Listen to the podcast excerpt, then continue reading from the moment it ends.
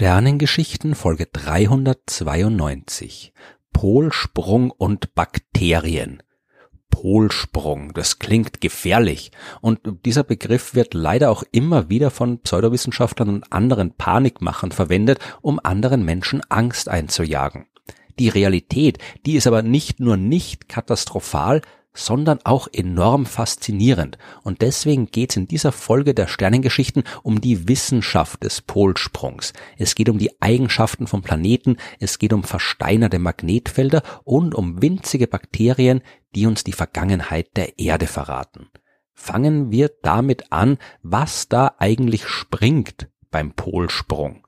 Die Erde hat zwei unterschiedliche Pole, beziehungsweise eigentlich vier, ja. Äh, das sind einmal der Nordpol und der Südpol. Also der nördlichste und der südlichste Punkt unseres Planeten.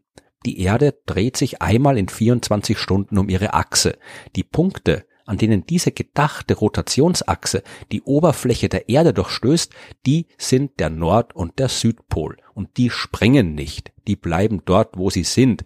Äh, oft wird von den vorhin schon erwähnten Pseudowissenschaftlern angedeutet, ein Polsprung würde bedeuten, dass die Erde quasi umkippt. Ja, äh, das kann nicht passieren. Also rein theoretisch schon. Planeten können umkippen, aber nicht einfach so. Einen kompletten Planeten umzudrehen, das braucht enorm viel Energie. Der einzige Prozess, bei dem sowas stattfinden kann, ist die Kollision mit einem anderen Himmelskörper, der annähernd so groß wie die Erde selbst ist ist. Und die restlichen Planeten des Sonnensystems sind alle ausreichend weit von uns weg und kommen uns nicht nahe.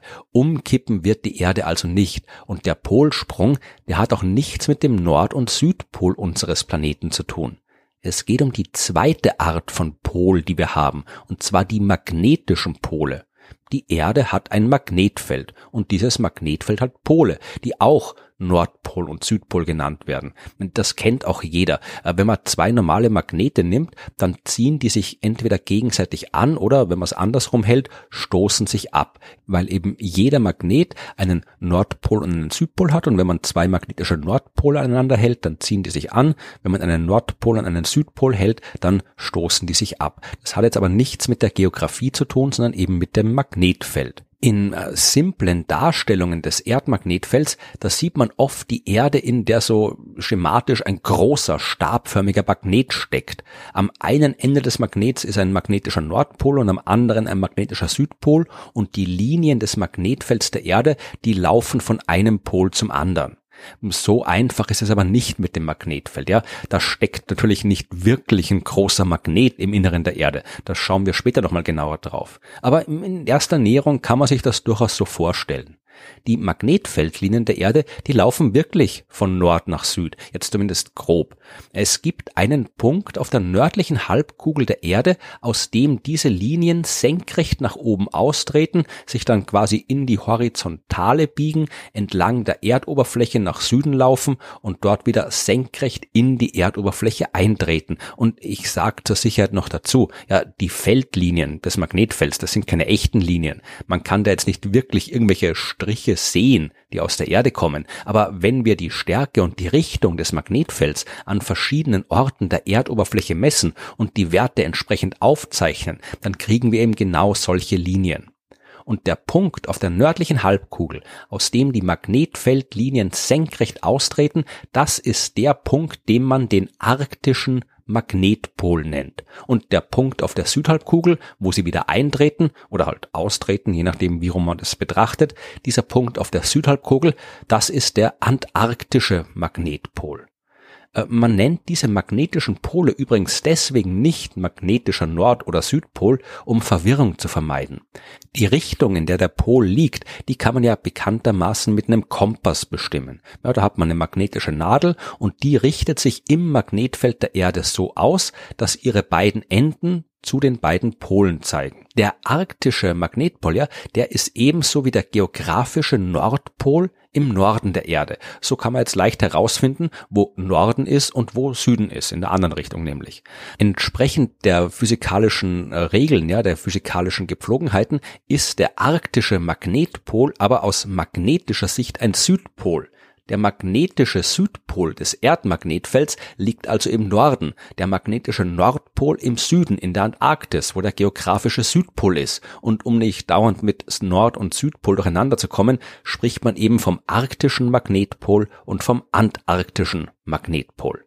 Ich habe bis jetzt noch nicht genau gesagt, wo jetzt diese arktischen und antarktischen Magnetpole zu finden sind. Und das ist auch nicht so einfach, denn im Gegensatz zu den geografischen Polen, die immer an der gleichen Stelle sind, können die magnetischen Pole wandern. Der arktische Magnetpol, der war im 19. Jahrhundert auf der Boothia-Halbinsel in Kanada bei einer geografischen Breite von 70 Grad Nord, also ungefähr so weit entfernt vom geografischen Nordpol wie die nördlichsten Ecken von Schweden und Norwegen. Zwischen arktischem Magnetpol und geografischem Nordpol war also eine große Distanz, fast 2000 Kilometer. Dort äh, in der Halbinsel in Kanada ist der Magnetpol aber heute nicht mehr zu finden. Der ist weiter gewandert in Richtung Norden mit einer Geschwindigkeit von circa 15 Kilometer pro Jahr. In den letzten 30 Jahren ist die Reise sogar schneller geworden. Der arktische Magnetpol legt jetzt mehr als 50 Kilometer pro Jahr zurück. Und auch der antarktische Magnetpol wandert durch die Gegend. Das wirft jetzt natürlich Fragen auf. Warum bewegt sich der magnetische Pol? Wo will der hin? Und was hat das alles mit dem Polsprung zu tun? Dazu müssen wir nochmal ins Innere der Erde schauen. Einen riesigen Stabmagneten werden wir dort, wie ich schon gesagt habe, nicht finden. Aber wir finden einen Kern aus flüssigem Metall, wie ich schon in Folge 143 genauer erklärt habe. Im Inneren unseres Planeten befinden sich gewaltige Ströme aus flüssigem Eisen. Die und die Details will ich jetzt nicht äh, genau erklären, das wird zu kompliziert. Diese Ströme aus flüssigem Eisen, die sind für das Magnetfeld verantwortlich. Die Bewegung des elektrisch leitfähigen Metalls erzeugt das Magnetfeld.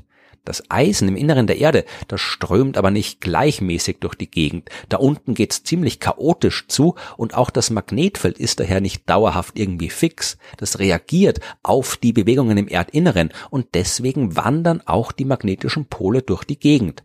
Und manchmal wird aus der Wanderung auch ein Sprung. Dann kippt die Erde zwar nicht um, aber das Magnetfeld tauscht die Pole. Aus dem magnetischen Südpol wird ein magnetischer Nordpol und umgekehrt. Sprung ist jetzt aber eigentlich das falsche Wort dafür. Unter Sprung stellen wir uns ja was vor, was schnell abläuft, quasi von heute auf morgen. Das passiert aber nicht. Ja, schnell ist dieser Prozess nur aus Sicht der Geophysik, die an sehr lange Zeiträume gewöhnt ist. Bevor so ein Polsprung stattfindet, wird das Magnetfeld der Erde erstmal immer schwächer und schwächer. Irgendwann ist es so schwach, dass es quasi keine zwei speziellen magnetischen Pole mehr gibt. Das Bild des Stabmagneten im Erdinneren, das ist dann komplett falsch. Das schaut eher so aus, als wären dann überall in der Erde jede Menge Magnete verteilt und es kann dann auch mehr als nur einen magnetischen Nord- oder Südpol geben. Die Feldlinien des Magnetfelds, die laufen dann auch nicht mehr schön ordentlich von Nord nach Süd, sondern wild kreuz und quer durch die Gegend. In dieser Phase ist das Erdmagnetfeld enorm schwach oder fast schon gar nicht mehr vorhanden. Danach baut es sich aber wieder auf, diesmal mit umgekehrter Polung. Die wilden Feldlinien, die ordnen sich wieder und wir kriegen ein neues Magnetfeld, bei dem dort ein magnetischer Nordpol ist, wo früher ein Südpol war und umgekehrt. Wie lange so ein Polsprung dauert, ist unklar, aber auf jeden Fall Jahrhunderte, wenn nicht Jahrtausende. Was wir definitiv wissen, ist, dass sowas in der Vergangenheit der Erde schon oft stattgefunden hat.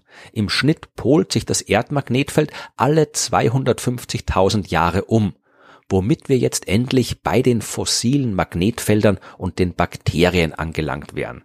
Es klingt zwar seltsam, aber wir können wirklich herausfinden, wie das Magnetfeld der Erde in der Vergangenheit ausgesehen hat. Dazu braucht man altes Gestein. Das alte Gestein war aber irgendwann mal jung, zum Beispiel als es als Lava aus dem Erdinneren gekommen ist. Bestimmte Gesteine enthalten kleine magnetische Eisenteilchen. Die richten sich entlang des Erdmagnetfelds aus, solange sie es noch können, in der flüssigen Lava eben. Wenn die Lava aber dann zu Gestein erstarrt, können sie ihre Position nicht mehr ändern, egal was das Erdmagnetfeld danach macht. Die kleinen Partikel im Gestein behalten ihre Richtung bei, und wenn wir die entsprechend untersuchen und das Alter des Gesteins bestimmen, dann können wir herausfinden, wie das Magnetfeld früher ausgesehen hat. bei der Orientierung im Magnetfeld der Vergangenheit, da können uns auch Bakterien helfen. Manche von Bakterien enthalten ebenfalls winzige Kristalle, die Eisen enthalten. Damit können die Bakterien Magnetfelder spüren, was die nutzen, um sich zu orientieren und sich in die Richtung zu bewegen, wo sie die besten Nährstoffe finden. Das sind meist die tiefen Schichten von Gewässern.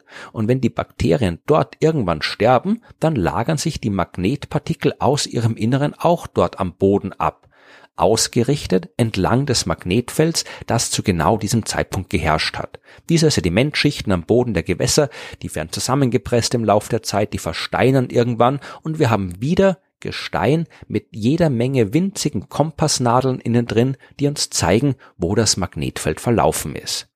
Aus der Untersuchung des Magnetfelds der Vergangenheit, äh, was man übrigens Paleomagnetismus nennt. Aus dieser Untersuchung wissen wir also, wann und wie oft die magnetischen Pole getauscht worden sind. Und die Frage, die jetzt noch bleibt, lautet natürlich, ist das gefährlich für uns? Eher nicht. Ja. Was man ja auch schon daran sieht, dass so ein Polsprung ein paar Mal in einer Million Jahre vorkommt. Das Leben auf der Erde gibt's aber schon tausendmal länger, nämlich seit ein paar Milliarden Jahren. Ich meine, natürlich ist das Magnetfeld wichtig für uns. Das schützt uns vor der für die Lebewesen gefährlichen kosmischen Strahlung aus dem Weltall. Aber erstens verschwindet das Magnetfeld bei einem Polsprung ja nicht komplett. Und zweitens schützt uns auch die Atmosphäre der Erde vor der kosmischen Strahlung. Die Strahlenbelastung, die steigt zwar während eines Polsprungs und es ist nicht unwahrscheinlich, dass es da zu einer erhöhten Mutationsrate bei den Lebewesen kommt, aber aussterben tun wir da doch nicht. Tragisch wäre es nur, wenn das Magnetfeld komplett und dauerhaft verschwinden würde. Aber ein Polsprung ist ja nur eine kurze Phase. Danach kriegen wir unser Magnetfeld wieder zurück.